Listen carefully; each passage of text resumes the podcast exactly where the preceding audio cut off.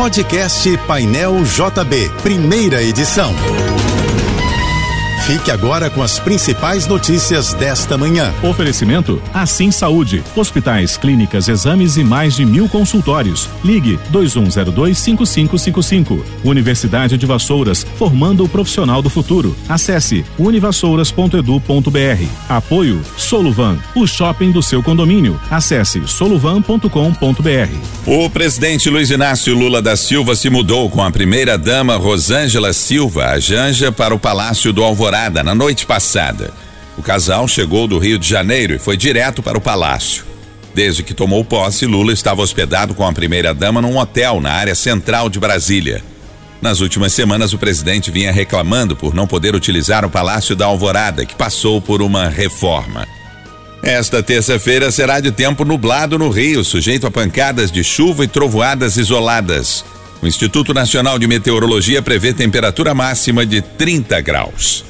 A Polícia Civil e a Receita Federal apreenderam 387 quilos de cocaína no porto de Itaguaí, no Rio de Janeiro. De acordo com as investigações, a droga seria enviada para a Espanha em meio a uma carga de café. O valor estimado da apreensão é de 100 milhões de reais. Na terça-feira passada, em outra ação no Porto do Rio, a Polícia Federal apreendeu 778 quilos de cocaína, escondida em uma carga de minério de ferro. A droga tinha como destino Luxemburgo.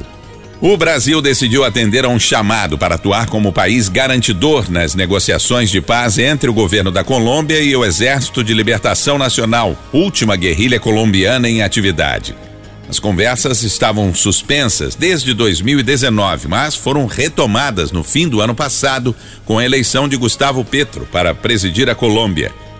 Além do Brasil, foram chamados a contribuir para as negociações o México e o Chile.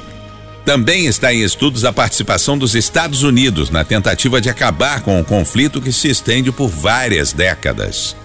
A Força Aérea Brasileira determinou a criação de três corredores aéreos para a saída voluntária de garimpeiros da terra indígena Yanomami, em Roraima. Na prática, a medida libera voos privados para buscar os garimpeiros. Segundo a FAB, a intenção é garantir uma saída ordenada dos garimpos ilegais. Ontem, a Polícia Federal encontrou um jovem indígena morto e outro ferido com garimpeiros na região de Omochi, na terra Yanomami. Em entrevista coletiva, a ministra dos Povos Indígenas, Sônia Guajajara, contou que foi informada de outros dois assassinatos de Yanomami na região de Parimã. O presidente Luiz Inácio Lula da Silva pediu que os pais vacinem os filhos e disse que o programa Bolsa Família voltará a exigir a vacinação de crianças para a manutenção do benefício. O pedido foi feito durante a inauguração das unidades de oftalmologia e diagnóstico do Supercentro Carioca de Saúde, em Benfica, no Rio. Lula enfatizou que as crianças de até seis anos vão receber 150 reais a mais. Só que, para isso, além do atestado de vacina, precisam estar na escola. A traineira que naufragou na Baía de Guanabara no domingo foi rebocada e içada pelo Corpo de Bombeiros do Rio.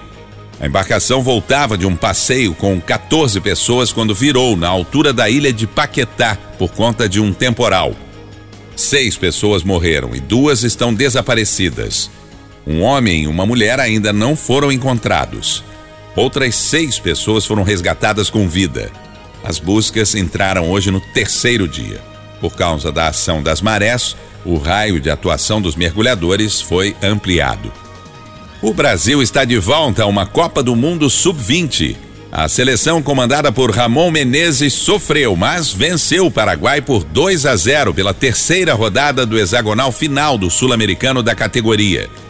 Com esse placar, o Brasil se manteve na liderança com nove pontos e garantiu vaga de forma antecipada no Mundial da Indonésia, que será disputado em maio. O Uruguai goleou a Venezuela por 4 a 1 e também garantiu participação na Copa do Mundo Sub-20.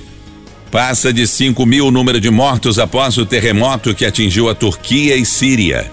Segundo o vice-presidente turco Fuat Oktay, o país soma 3.419 vítimas fatais até o momento. Na Síria, o balanço de mortos é de 1.612. Mais de 30 horas após o tremor, que durou um minuto e meio e abalou fortemente a área central da Turquia e o noroeste da Síria, milhares de pessoas ainda estão sendo resgatadas e outras milhares seguem desaparecidas. As condições climáticas severas dificultam o envio de ajuda às regiões afetadas e a realização de resgates. Esse foi o pior terremoto desde 1939 na região, muito propensa ao fenômeno por ser uma área de encontro de placas tectônicas. Você ouviu o podcast Painel JB, primeira edição.